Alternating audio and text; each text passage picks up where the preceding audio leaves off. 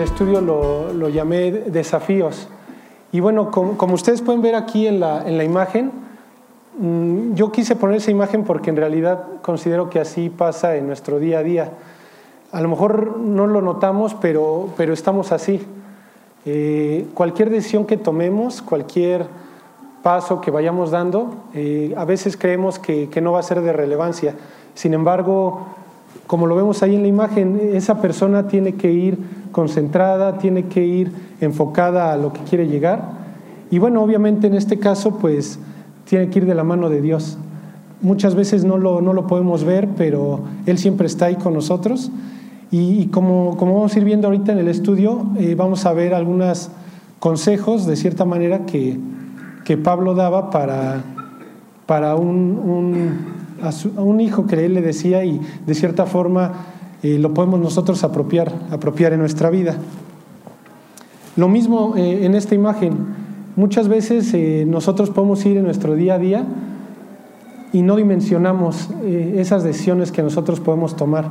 Como podemos ver aquí, esta joven podría, podría definir en, en, cualquier momento con una decisión que tome, como vemos eh, eh, a, su lado derecho, pues un, lugar desierto, un lugar vacío, que al final refleja caos, como, como lo hemos visto con, con Charlie, o viceversa, elegir del lado de, de Dios las cosas que, que la van a edificar, que va a tener gozo en su corazón.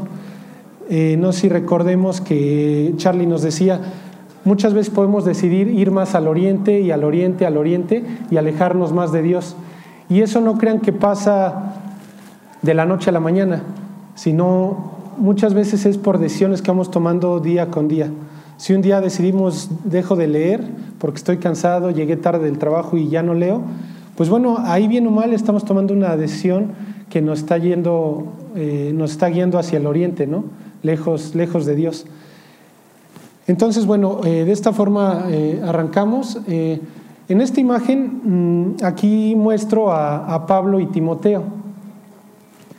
En este caso, bueno, pues Pablo ya está en una edad avanzada y como, como sabemos, pues Timoteo al final lo consideraban como joven. En este caso yo creo que estaba cerca de los 30 años y bueno, pues ¿qué sabemos, digamos brevemente de Pablo? Pues sabemos que él, judío de judíos, ¿no? Él venía de familia de fariseos, conocían perfectamente la Biblia, la sabían de memoria, y él tenía bastante conocimiento académico. Sin embargo, bueno, sabemos que eso al final él, lo desecha cuando tiene un encuentro personal con, con nuestro Salvador y cambia completamente su vida, entrega su vida al Señor y vemos que de hecho la, más de la mitad de los libros del, Nuevo Testamento están escritos por, por Pablo. Entonces al final Pablo pues tenía ciertas preocupaciones de qué iba a, pasar, ¿no? porque él ya estaba viejo y qué iba a pasar con esa iglesia que iba creciendo, era el primer siglo y había mucho avivamiento y le, interesaba mucho qué era lo que iba a pasar. Entonces con, con Timoteo pues él estaba muy muy contento ¿no? de, su vida. Eh, recordemos, por ejemplo, en este caso Timoteo, eh, si vamos, por ejemplo, vamos a leer, aquí tengo algunos versículos para que me apoyen, vamos a buscarlos, es referente a lo, que habla la Biblia, la Biblia de, Timoteo.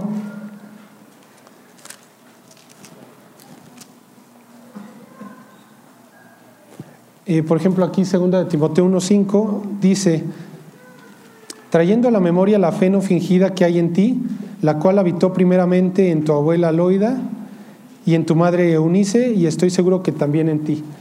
Entonces aquí, bueno, de primera instancia vemos que al menos su mamá y, su abuela sí le hablaban de, Dios, a Timoteo conocía, conocía de, las escrituras. Eh, vamos, por ejemplo, a Hechos eh, 16.1.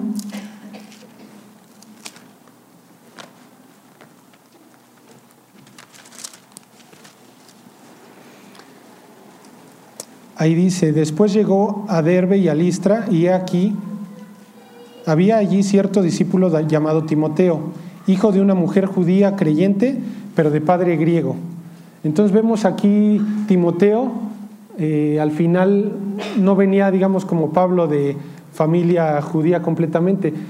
su padre era griego y por, consiguiente pues tenía toda esa parte o esa influencia de, los griegos, ¿no? Sabemos que tenían sus dioses, ellos veían completamente diferente el mundo a, diferencia de los judíos.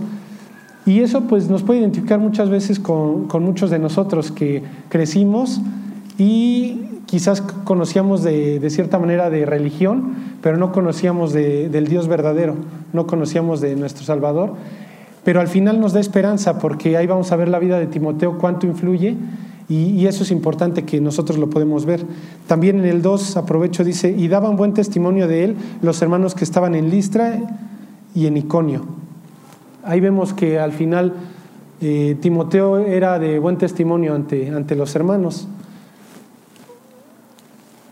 Otro versículo, segunda de Timoteo 3:15.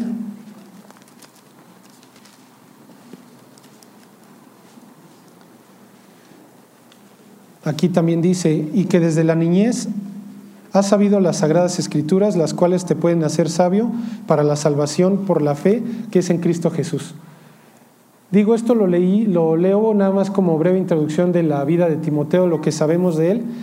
Y ahorita sí me voy a enfocar un poquito más a qué, es lo que vamos a, ver, ¿no? Aquí es lo que les decía. En el primer siglo eh, justamente empezó a crecer bastante la iglesia muchos se estaban convirtiendo, pero había ciertas preocupaciones porque, miren, vamos a, a Hechos 16.5.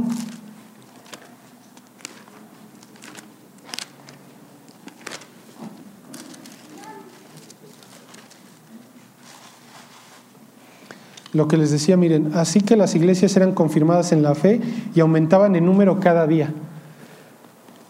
Las principales preocupaciones era que lo que se hablaba o ese crecimiento que fuera en sana doctrina, digamos, no nada más crecer por crecer. Y eso de hecho pasa en estos tiempos, por eso es que escuchamos que te dicen, bueno, eres cristiano y qué denominación y ya hay miles de nombres, ¿no?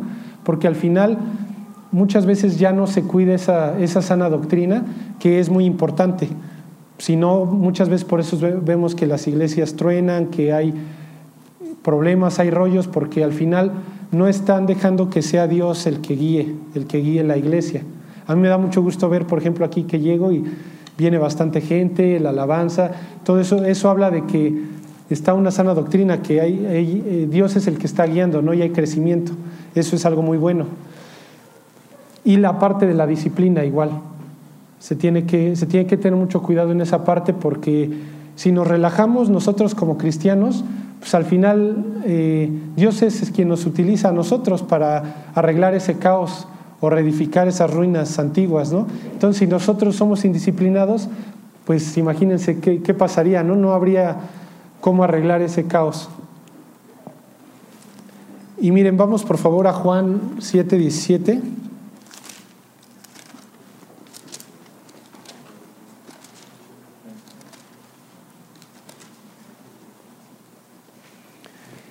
Y este versículo lo pongo porque hay personas que puedan decir, bueno, ¿cómo sé que estoy en sana doctrina? O sea, ¿cómo poder identificar? Entonces, por ejemplo, aquí estas palabras de Jesús dice, el que quiera hacer la voluntad de Dios conocerá si la doctrina es de Dios o si yo hablo por mi propia cuenta. Yo creo que los que estamos aquí nos hemos podido dar cuenta de eso.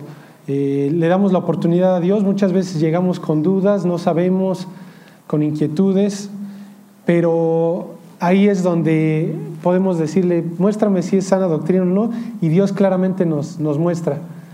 Eh, no sé si les ha tocado, a mí me llegó a tocar que me habían invitado cuando recién había aceptado a Cristo a otra iglesia en la cual pues yo acepté, digo, sin saber, y al ir, eh, digamos, tenían ciertas prácticas que al menos yo no sentía gozo o paz en mi corazón, me sentí intranquilo, yo decía, híjole, como que aquí algo no me cuadra, sin tener tanto conocimiento bíblico. Entonces, al final Dios es el que nos va guiando y ahí es como podemos darnos cuenta si la doctrina es de Dios o no. Eso nosotros le podemos hacer y decirle a Dios justamente, ¿no? No sé, quienes tengan poco tiempo o tengan dudas, eh, todavía eh, estén ahí viendo esa parte, pues estoy seguro que Dios, Dios les puede mostrar algo muy importante y lo vamos a ver más adelante. Igual es, es vital que, leamos, ¿no? Ahí es donde Dios nos va a contestar y nos va a ir mostrando lo que, lo que tiene para nosotros. Bueno, Timoteo se une a Pablo en su segundo viaje misionero. Él arranca en, Antioquía, ahí sí lo alcanzan a ver. Curiosamente, Antioquía es el primer lugar donde a los creyentes se les llama cristianos. Ahí es donde por primera vez se les, se les llama cristianos en, Antioquía. Y bueno, Pablo ahí arranca, como vemos aquí todo el recorrido que tiene, y justamente en, Listra y Derbe es donde conoce a Timoteo. Miren, por, ahí lo estoy marcando. Ahorita leemos ese, ese versículo. De hecho, justamente lo, lo leímos en, en Hechos 16.1 Ahí justamente dice, después llegó a Derbe y a Listra y aquí había allí cierto discípulo llamado Timoteo. Él es el que dice en el 3, quiso Pablo que éste fuese con él y tomándole le circuncidó por causa de los judíos que había en aquellos lugares, porque todos sabían que su padre era griego. Entonces ahí Timoteo se une al viaje con Pablo y recorren toda, toda esta parte, este, digo a ver si alcanzan a ver hasta allá, llegan hasta Macedonia, si lo vamos leyendo ahí en Hechos, eh, a Corinto, que incluso es cuando empiezan a fundar esas iglesias, ¿no? Vemos que hay cartas para los corintios, a Éfeso también, y después llegan hasta Jerusalén. Posteriormente Timoteo, curiosamente, va a quedarse en Éfeso encargado. Y esto que vamos a ir leyendo son esos consejos que Pablo le da a Timoteo, porque al final Pablo pues le preocupaba, ¿no? Que él iba a los diferentes lugares pero él no podía estar todo el tiempo ahí. Entonces él iba, los exhortaba, estaba un tiempo y tenía que seguir predicando. Pero eh, al final muchas veces dejaba encargados, como en este caso Timoteo, y, les decía ciertas cosas, lo que decíamos de sana doctrina, disciplina, ¿para qué? Para que pudieran seguir creciendo. Eso es, bueno, actualmente sería lo que es Turquía, Grecia, es todo lo que, lo que estuvieron ellos recorriendo. Y bueno, eh, vamos, vamos a ir por favor a Primera de Timoteo.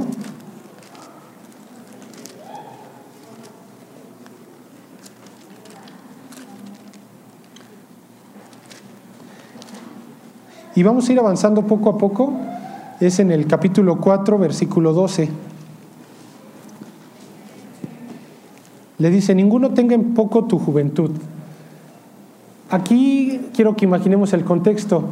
Eh, Timoteo, como lo habíamos visto, era, era joven y él, digamos que era encargado de, la iglesia de Éfeso. Sin embargo, imagínense ahí, pues seguramente había ya muchos ancianos, ¿no? muchos conocedores de, la palabra también.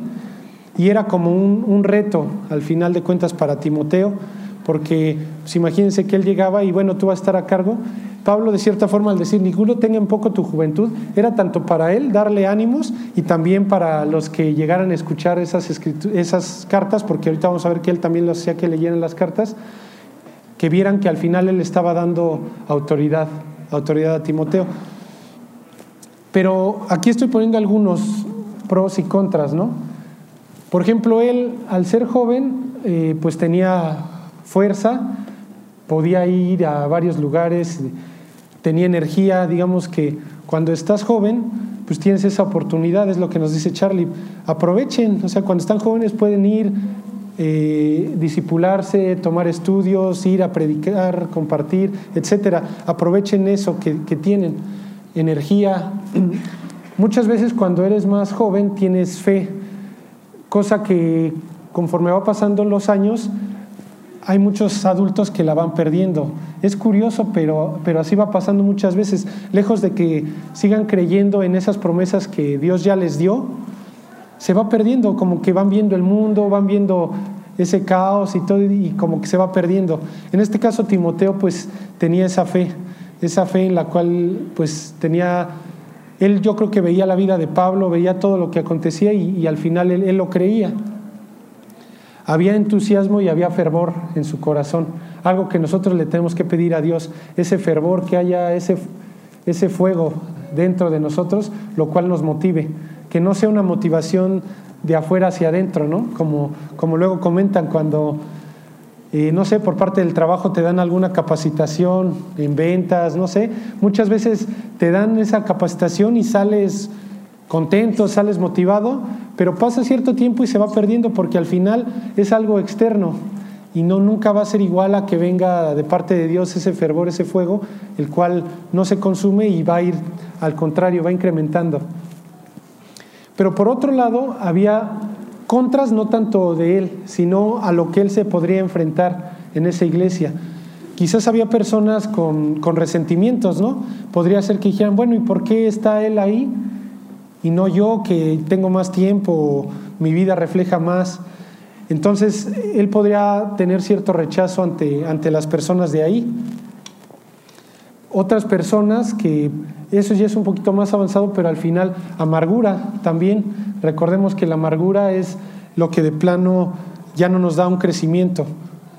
Dice que cuidar que, te, que no brote en ti raíces de amargura, ¿no? Porque al final, sí, yo me imagino así empiezan esas raíces y ya no te permiten avanzar, te quedas estancado espiritualmente. Podía él experimentar rechazo, falta de confianza o ser cuestionado. Imagínense que él llegaban y le preguntaban algo y él quería dar el punto de vista y podían cuestionarle, oye, pero tú no tienes experiencia en esto, oye. Todo ese tipo de cosas que Pablo efectivamente lo sabía y ahí es donde vamos a ver todos esos consejos que le da y que si nosotros los, los apropiamos, créanme que, que nos van a ayudar bastante. Entonces eh, le dice, ninguno tenga en poco tu juventud, sino sé ejemplo de los creyentes en palabra, conducta, amor, espíritu, fe y pureza. Y pongo esta imagen porque en realidad eso es, eso es vital. Nuestro ejemplo muchas veces dice más de que cualquier cosa, ¿no? Nosotros eh, en nuestro día a día muchas veces se nos olvida que hay personas que nos están observando ya somos creyentes, pero decimos, bueno, pues ya yo vivo y voy a seguir pecando, yo sé que va a pasar así, y se nos olvida que al final hay personas que nos ven.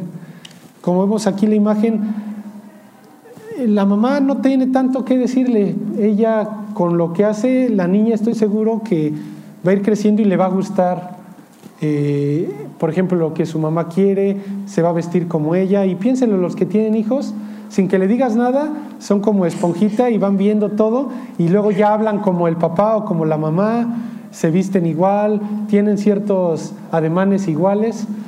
Eso es algo que nosotros tenemos que ver. Imagínense aquí le dice en palabra, ejemplo en palabra, tenemos que cuidar nuestra lengua, qué es lo que nosotros decimos, cómo nos expresamos, porque puede ser para edificación o puede ser para destrucción si no cuidamos lo que hablamos, somos muy explosivos, al final, lejos de edificar, vamos a destruir. Y podemos ser personas que hablemos por hablar y no damos un consejo apropiado. O no sé, podemos hablar con groserías todavía, etcétera, muchas cosas, ¿no? Podemos estar tranquilos, pero se nos cierra alguien en el auto y ya sin querer decimos ahí las groserías, etcétera. Entonces son ese tipo de situaciones que le dice, cuida tu ejemplo. Y vemos que va a abarcar todo, porque dice, cuida palabra, conducta, lo que hablábamos, tus hechos, cómo te diriges, qué haces, cómo te comportas en ciertas situaciones. En amor, pues aquí al final sabemos que, el amor es, es vital para nuestras vidas. El amor es el que puede transformar la vida de las personas, ¿no? Veíamos que una vida destruida, pues al final Dios la restaura y Dios es con amor. Juan 3:16, porque de tal manera amó Dios al mundo, ¿no? Eso es lo que en realidad cambia, cambia todo.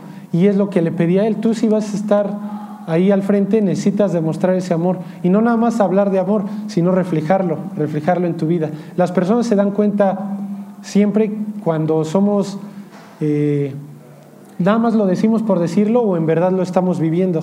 Y entonces eso él encargaba. En espíritu, aquí es muy importante porque puedes cuidar todo lo exterior. Hay personas que son moralmente muy correctas y pueden cuidar cómo hablan, cómo se conducen, cómo, cómo caminan, cómo todo, ¿no? Pero el espíritu puede estar muerto. Nosotros como, como creyentes, eh, si aceptamos ya a Cristo nuestro corazón, dice que pasamos de muerte a vida, entonces nuestro espíritu ya mora el espíritu de Cristo en nosotros, está vivo. ¿Cómo lo alimentamos? pues a través de nuestra lectura, a través de nuestra oración, a través de nuestras la congregación, etcétera. Eso es lo que alimenta nuestro, nuestro espíritu. Entonces le decía, Timoteo, tienes que cuidar eso. No porque estés al frente ya tienes todo. O nosotros como cristianos, no forzosamente, no quiero que lo, que lo veamos como que, bueno, Timoteo estaba al frente. No, es en general. Nosotros al final somos los que nos, Dios nos delegó el, el arreglar ese caos, que seamos su instrumento. Entonces, independientemente, como lo hemos visto en nuestra área de influencia, en nuestro trabajo, con nuestra familia, en la escuela, en donde estemos, ahí es donde tenemos que nosotros influir. Y en este caso tenemos que cuidar nuestro espíritu, cómo está siendo alimentado. Fe,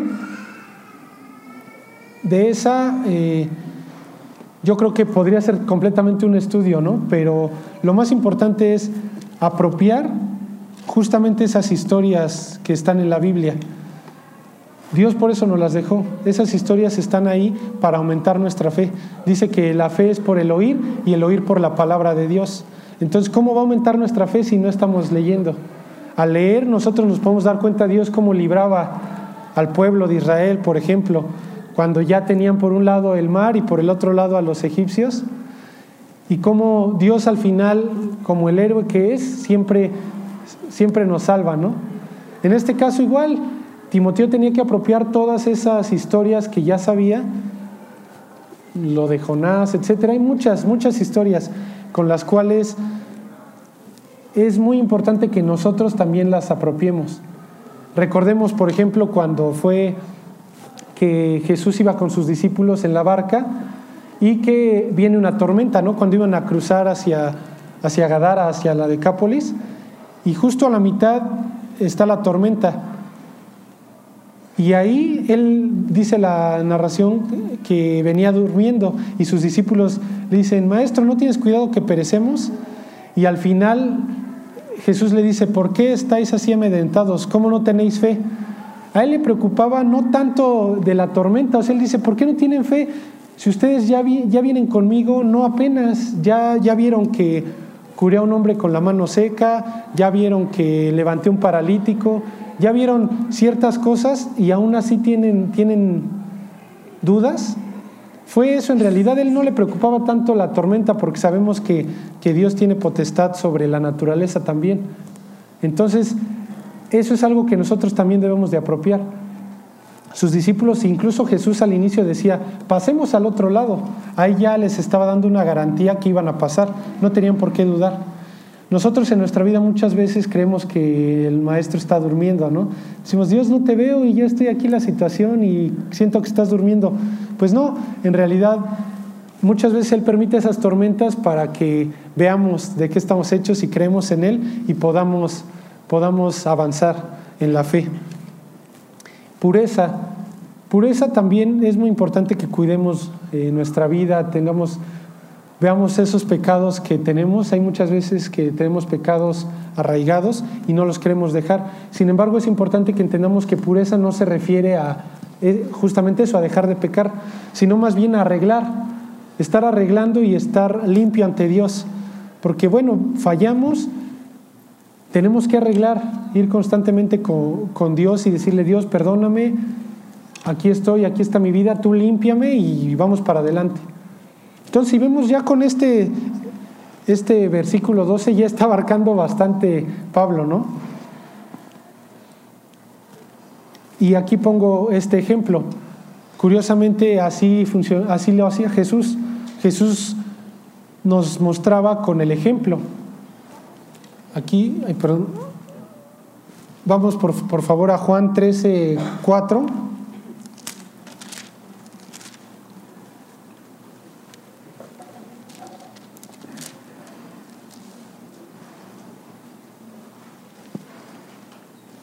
Estoy seguro que ya la mayoría conocen esta, esta escena, sin embargo, es lo que les decía, aquí quiero que apropiemos lo que Pablo le decía. Dice, se levantó de la cena y se quitó su manto y tomando una toalla se la ciñó. Luego puso agua en un lebrillo y comenzó a lavar los pies de los discípulos y a enjugarlos con la toalla con que estaba ceñido. Entonces vino a Simón Pedro y Pedro le dijo, Señor, ¿tú me lavas los pies? Respondiendo Jesús le dijo, lo que yo hago tú no lo comprendes ahora, mas lo entenderás después. Pedro le dijo, no me lavarás los pies jamás. Jesús le respondió, si no te lavare no tendrás parte conmigo. Le dijo Simón Pedro, Señor, no solo mis pies, sino también las manos y la cabeza. Jesús le dijo, el que está lavado no necesita sino lavarse los pies, pues está todo limpio y vosotros limpios estáis, aunque no todos. Me voy a saltar al 14, pues si yo, el Señor y el Maestro, he lavado vuestros pies, vosotros también debéis lavaros los pies los unos a los otros, porque ejemplo os he dado para que como yo os he hecho, vosotros también hagáis. De cierto, de cierto os digo, el siervo no es mayor que su Señor, ni el enviado es mayor que el que le envió. Si sabéis estas cosas, bienaventurados seréis si las hicieres. Aquí que vemos entonces que, por un lado, Jesús era el que ponía el ejemplo. Es lo que Pablo le decía a Timoteo. Tienes que poner tú el ejemplo. Y vemos referencia a lo que hablamos hace un momento. Jesús le decía, yo ya no te tengo que bañar completamente, ya estás limpio, en este caso nosotros ya somos salvos. Te vas a ensuciar en el día a día, pídele a Dios que sea el que te lave como ellos los pies y que vuelvas a, vuelvas a estar al 100. Es lo que Jesús les decía y, y, se refiere en este caso a la pureza, también es lo que le debemos de decir. Dios, pues aquí estoy, nuevamente tú muéstrame y que Él, Él nos limpie y podamos seguir avanzando. Después vamos a regresar a, Timoteo, eh, primera de Timoteo donde estábamos, y aquí en este punto se refiere a que se identifique con su autoridad y ahorita lo vamos a ver por qué.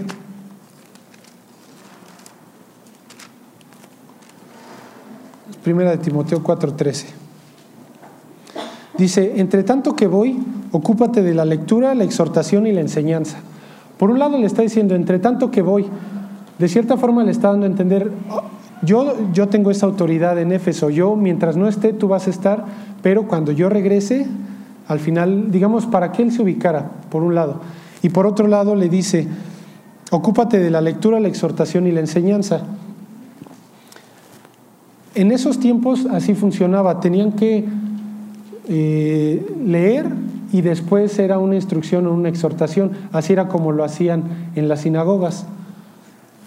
Vamos por favor a leer estos versículos de algunos ejemplos, pero aparte vamos a ver que no solo era la lectura y la exhortación, sino que también ya después les pedían que leyeran esas cartas que tenían, que se las leyeran a, todas, a toda la iglesia. Miren, vamos a Nehemías 8:8.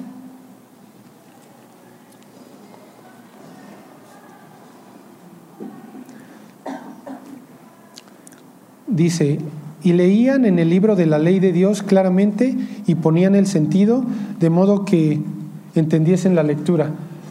Cuando él le decía ocúpate de la lectura no se refería a que nada más leyera él en su casa, o, sino era una lectura pública. Ahí es donde él le decía ocúpate de eso.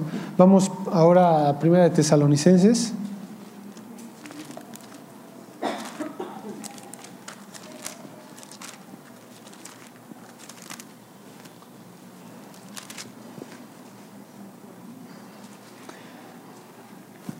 Aquí le dice, os conjuro por el Señor que esta carta se lea a todos los santos hermanos. Era lo que ya también les pedía.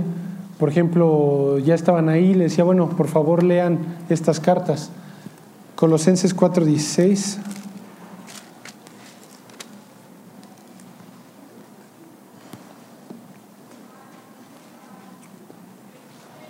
Dice, cuando esta carta haya sido leída entre vosotros, Haced que también se lea en la iglesia de los laodicenses y que la de la Odisea la lea también, la leáis también vosotros.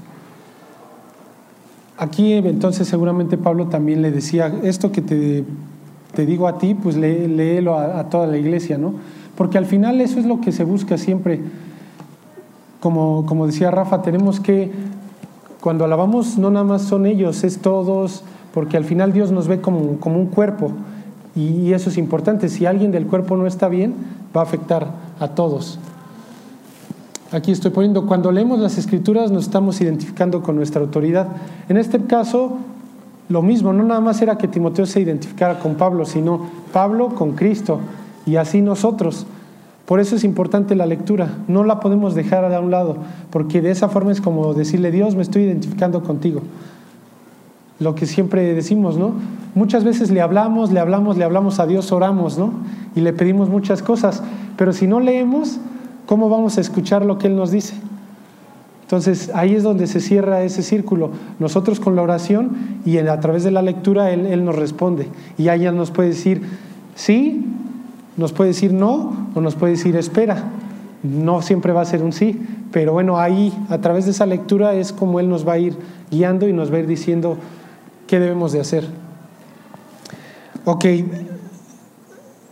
en el 4.14, fíjense, no descuides el don que hay en ti, que te fue dado mediante profecía con la imposición de manos del presbiterio. Aquí él está hablando de un don, que de cierta forma ya, ya él tenía. Y en este caso habla de, se refiere a los dones espirituales. Aquí la idea es no confundir esta parte.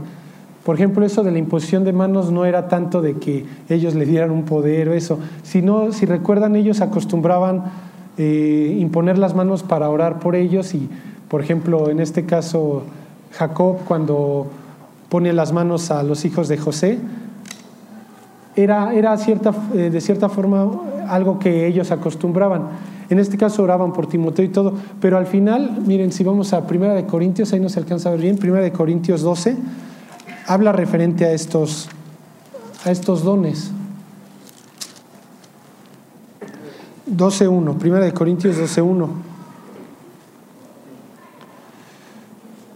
Dice, no quiero, hermanos, que ignoréis acerca de los dones espirituales. Sabéis que cuando erais gentiles se os extraviaba llevándoos como se os lleva a los ídolos mudos.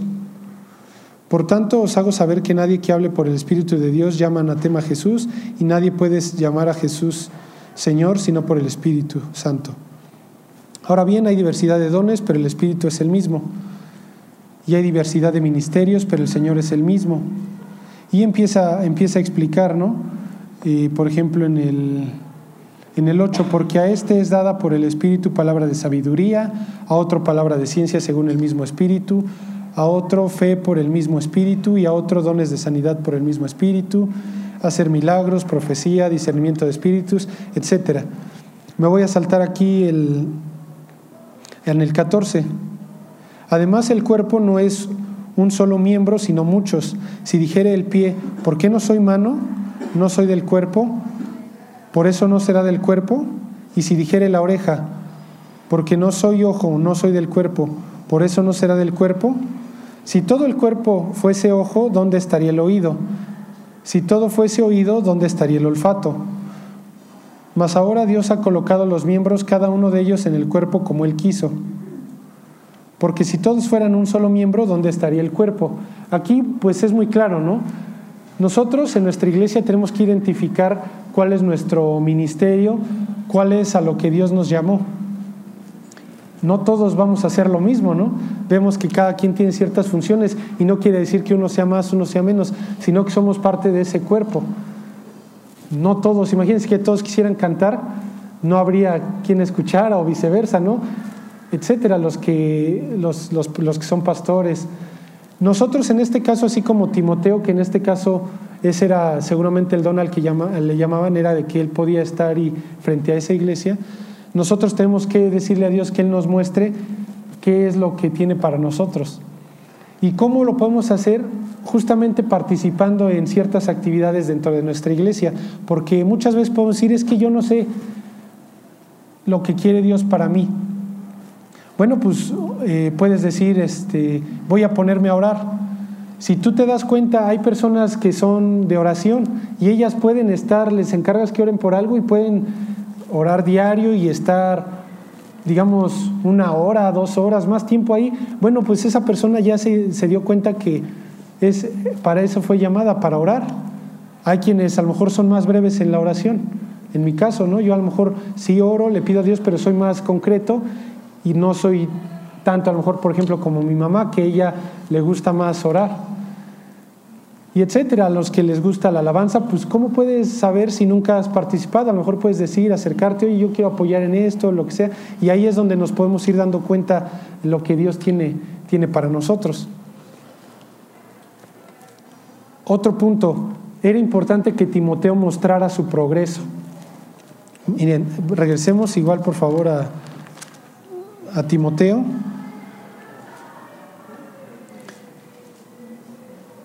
Dice en el 15, ocúpate de estas cosas, permanece en ellas para que tu aprovechamiento sea manifiesto a todos. Es decir, ya le dice, ya que te dije todo lo que tienes que hacer, enfócate a eso. Trabaja en eso y sin que tú te des cuenta lo vas a manifestar a los demás. Eso es algo que muchas veces nosotros se nos olvida y, y decimos, Dios, no veo nada en mi vida, no veo cambio, no, no noto nada, yo sigo igual. Como dice aquí, ocúpate en estas cosas, ocúpate en lo que te estoy encargando. Tu vida lo va a ir reflejando sin que tú te des cuenta. Va a ser algo gradual, pero cuando menos, menos lo sientas ya vas, ya vas a notar ese cambio y las personas van a, van a buscarte, les vas a poder compartir a más, etcétera, todo va a ir fluyendo. Y eso es, es algo que ayuda bastante. Vamos por favor a Filipenses 3:12.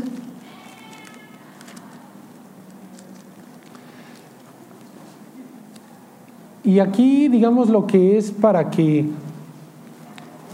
como, como viene aquí justamente, esta imagen así la elegí a propósito. Si ven, no es una, una línea completamente exponencial y todo va hacia arriba Así es la vida cristiana. Muchas veces podemos ir eh, bastante bien. Puede ser que, pues sí, en nuestro día a día cometamos errores, caemos en ciertos pecados, damos algunos pasos hacia atrás, volvemos, eh, le pedimos a Dios y seguimos avanzando. Pero esa es la idea, debe de haber un crecimiento en nuestra vida. ¿Se acuerdan que igual dice, por sus frutos los conoceréis? Al final, nuestra vida debe de reflejar un fruto y, ese fruto pues va a ser notorio. Como dice igual la parábola del sembrador, quizás unos al 30, unos al 60 y unos al 100 por uno, pero hay algo.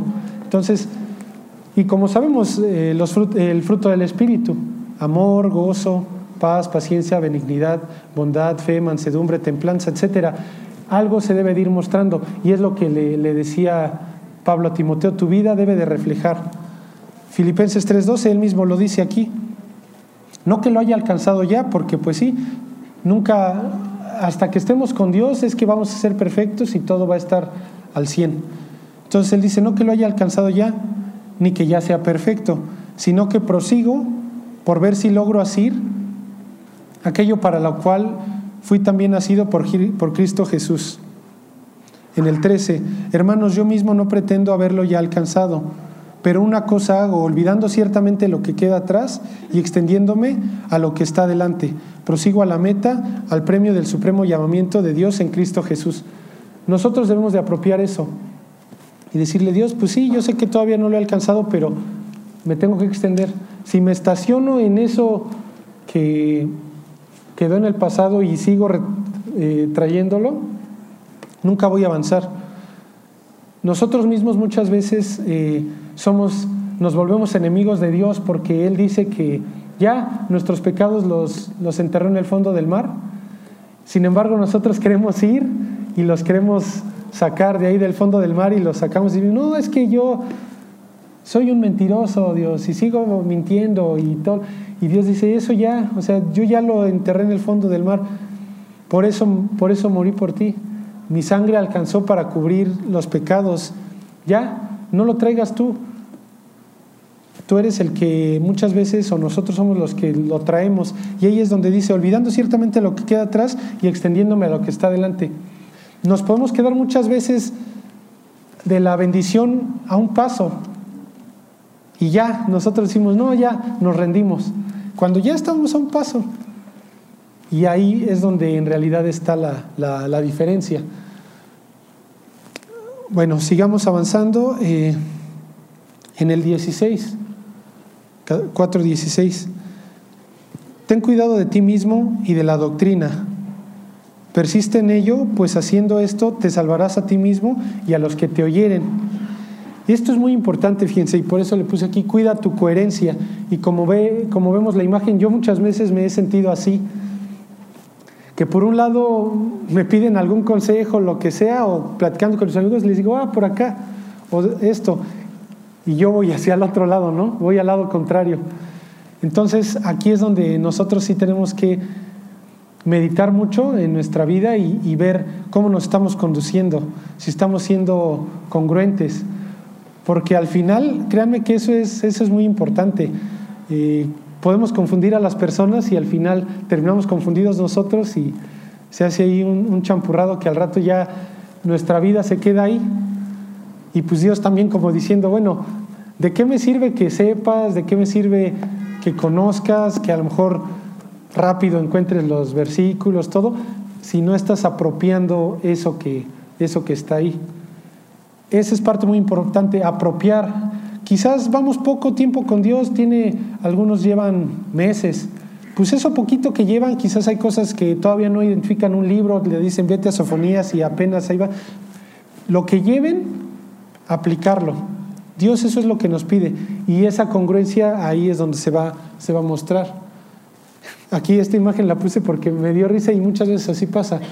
Le ponen al niño, no, no debo ser violento en la escuela, no debo ser violento, y le ponen las planas y ahí la maestra apuntándole, ¿no? Por un lado le está diciendo que él se comporte y ella pues toda violenta, ¿no?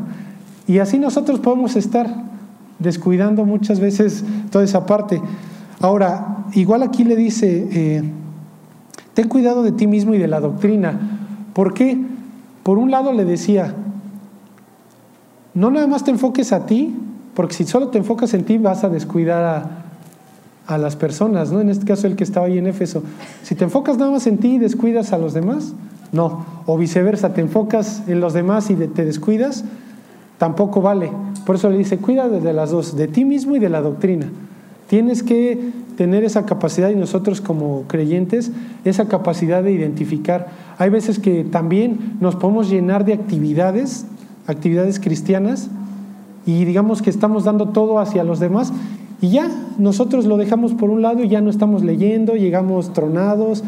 Y ya digo, bueno, pues ya estoy participando en la iglesia, ya estoy haciendo esto. Creemos que ya, pero no, también nosotros. O el otro lado, ¿no? Podemos estar en el lado en el que, pues yo me, sí me congrego, pero voy y así como acaba la predi ya me regreso a mi casa y casi no convivo con los demás.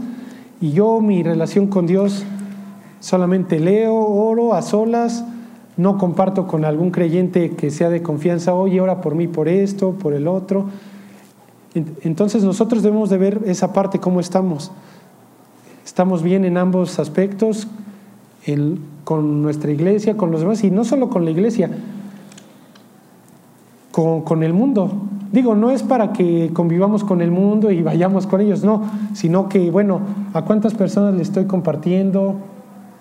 Eh, les hablo, me quedo callado, ¿cómo estoy? Cuando voy y como con, con mis compañeros del trabajo, oro por mis alimentos o o digo, no, es que vengo con ellos, ¿qué van a decir? Y mejor así. Todo eso recordemos que es ejemplo y al final es parte de, cuídate de, ti mismo, de la doctrina. Y fíjense, dice, persiste en ello, pues haciendo esto te salvarás a ti mismo y a los que te oyeren. Pues sí, si tienes cuidado de ambas cosas, vas a estar bien tú y vas a poder compartirle a los demás. De los que te oyeren, van a estar ahí tus compañeros de trabajo, van a decir, oye, algo está pasando en tu vida, háblame. O no les van a decir, pero te van, van a llegar y, oye, fíjate que tengo este problema, fíjate que... Y Dios ahí nos va abriendo esas puertas. Pero al final es algo que nosotros tenemos que cuidar y decirle a Dios, dame ese equilibrio. Como dice aquí, no sirve enseñar a otros lo que no practicamos. Ya desde ese momento ya no produce ningún efecto. Es como si como papás le dijeras a tu hijo, y me acuerdo de el ejemplo que nos daba Eric una vez que estuvo allá en Aragón con su, con su hija, que cuidan, cuidan mucho obviamente y ella no le, no le gustaba, o bueno, no le decían que no tomara tanto refresco. Digo, me acuerdo más o menos, espero sea más eh, así la historia, pero él, él, él, él, decía que a su hija no le, decían que no tomara refresco y bueno, estaba así. Y una vez creo que sobró un poquito de refresco y lo tenía ahí Eric y pues ya dijo, ¿qué hago? ¿Me la tomo? No, y ya, sí, me la voy a tomar. Y que creo que justo cuando estaba ahí tomando, lo ve su hija, ¿no? Y le dice, oye, papá, pero tú no puedes tomar refresco. Y él, ah, no, pero pues ya es lo último. No, pero pues no podemos tomar refresco, no está bien. Y pues al final es cierto, ella la vio, lo vio y pues mejor dijo, ya no me lo tomo y todo, porque al final, pues sí, imagínense él como si hubiera visto y decir, no, hija, no tome refresco y él por acá con la, con la coca, ¿no? Entonces, su hija, ¿qué, hubiera dicho? Ya no le hubiera creído. Yo hubiera dicho, oye, papá, pues me dices una cosa y por otro lado no. Entonces, hasta en esos ejemplos que son niños, pero al final ellos perfectamente entienden, lo mismo nuestra vida como adultos en donde estamos, ¿no? Y eso que implica mucha responsabilidad, porque Dios, digamos que mata dos pájaros de un tiro, porque te dice, bueno, ok, cuídate de ti mismo y de los demás, estás en tu trabajo, Tienes que cuidar cómo hablas, cómo te conduces, cómo actúas, porque si no eres congruente, ok, y ya lo haces, estás comportante como es, las personas lo van a ver. Entonces ya después tú no puedes llegar luego a tu trabajo y hablar con groserías todo porque ya ahí tu testimonio de cierta forma se va a ver afectado y las personas, ¿cómo te van a creer? Lo que muchas veces decían, bueno, en realidad afecta mucho si yo me tomo una cerveza y yo sé que no me va a pesar nada y todo. Pero dices, bueno, pon tú que a ti no, pero si tú estás ahí en el restaurante con tu familia, te la tomas y dices, no pasa nada, pero te ve alguien de tu familia que no es creyente, no es tanto de que tú digas, ah, pues yo me la tomo, no pasa nada, pero él, a lo mejor él tiene problemas con el alcohol y él, él está en busca de una esperanza y nosotros no podríamos estar ahí a nosotros no nos afectaría, pero nuestro testimonio y esa persona ya no, nuestra vida ya no se le va a antojar. Podemos ser piedra de, piedra de tropiezo para las demás personas. Entonces, muchas veces, pues bueno, no, o sea, no es necesario, no lo necesito y al final no, no afecta a las demás. Y aquí con esta breve imagen, pero al final, pues sí, cómo pienso, cómo actúo y cómo siento, la parte de las emociones también. Eh, porque quizás nosotros estamos pensando de una forma y todavía no sabemos cómo actuar porque cómo nos sentimos. Nos ganan las emociones. Tenemos que tener mucho cuidado de, nuestras emociones, decirle a Dios, ¿se acuerdan que dice, eh, de toda cosa guardada, guarda tu corazón porque de Él mana la vida? Dios obviamente nos dio nuestros sentimientos y Él sabe cómo nos sentimos y, por ejemplo, como dicen, hay personas que dicen, yo lloro por todo, ¿no? Y dice Dios, perfecto, yo lo entiendo. Lo, más, lo importante es que no te bases tus decisiones en solo tus emociones, porque pues si no, se imaginan, o sea, si basamos nuestras, nuestras decisiones en emociones, en cómo estamos, va a haber caos. Por eso es que Dios nos dice eh, que descansemos en Él, que cuidemos incluso de en quién está nuestra confianza, porque Puede ser que tengamos nuestra confianza en nuestros padres o en nuestros hijos y ahí nos basamos en emociones y al rato pues imagínense que no está nuestro papá o no están nuestros hijos, todo se viene abajo.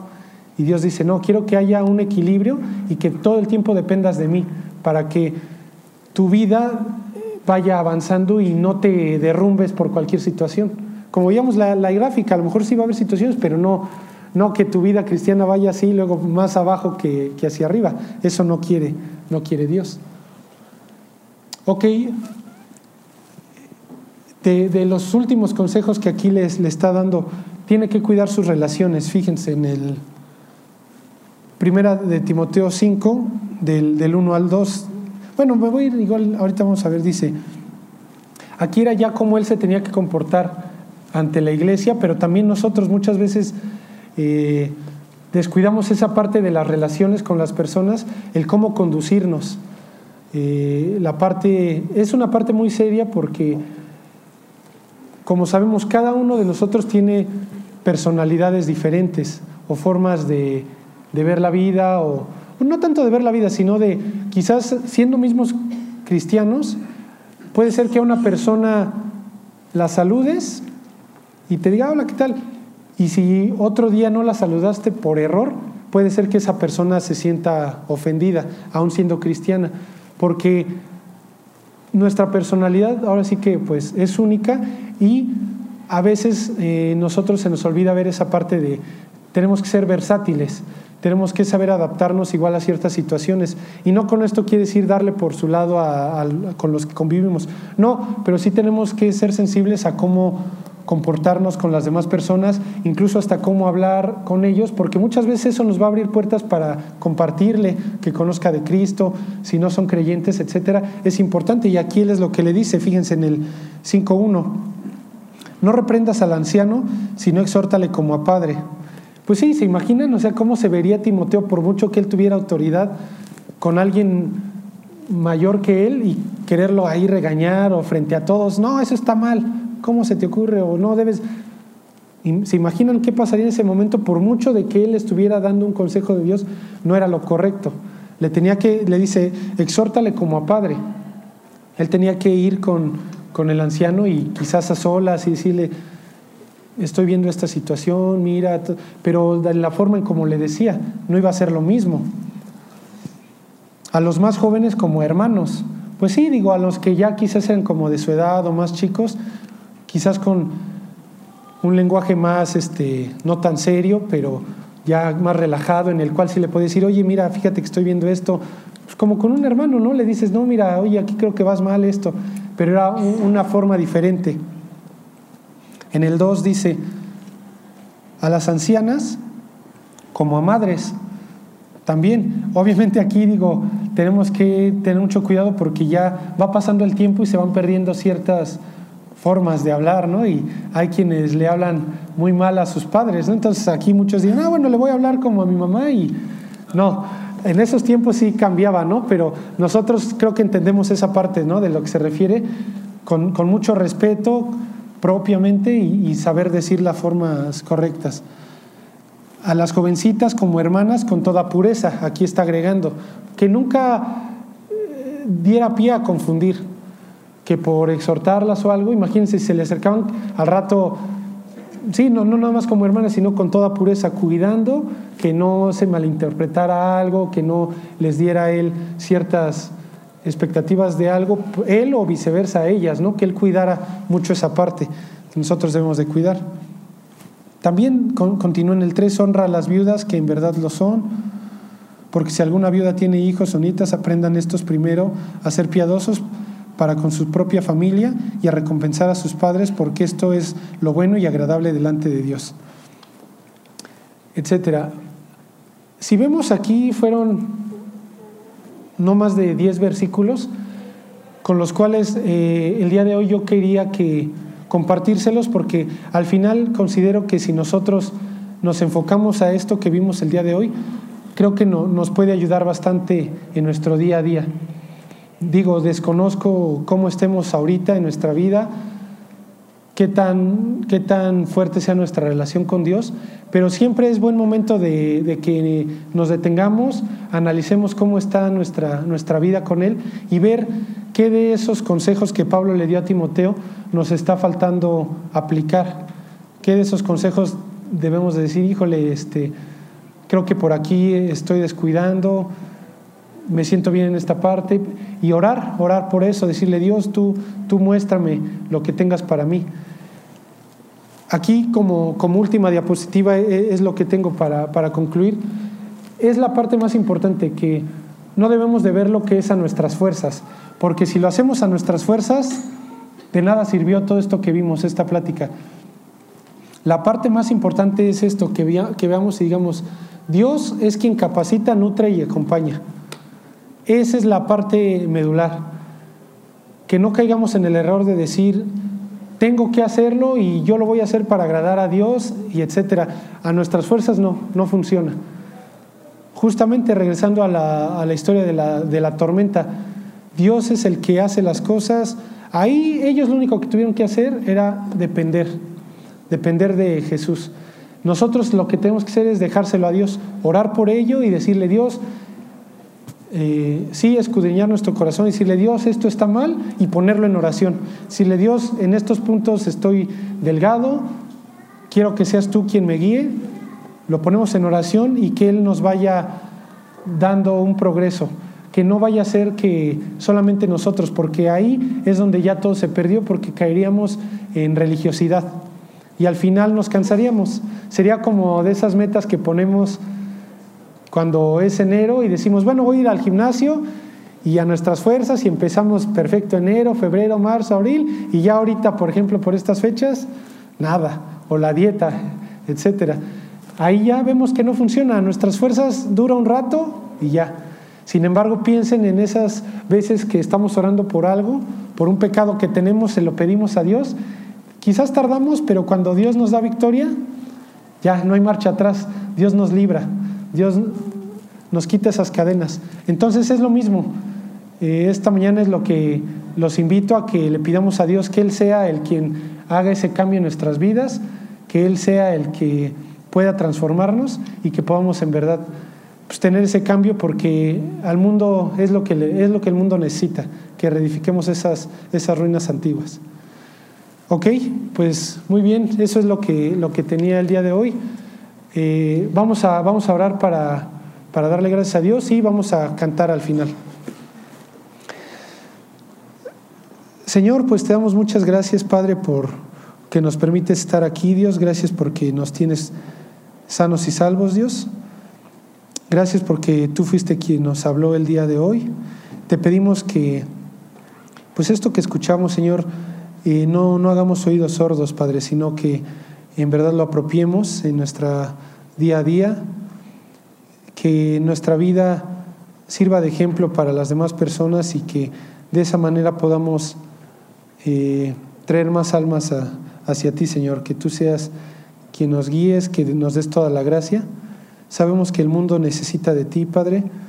Eh, cada vez hay más caos en las escuelas, en los trabajos, las personas no saben qué hacer, Señor.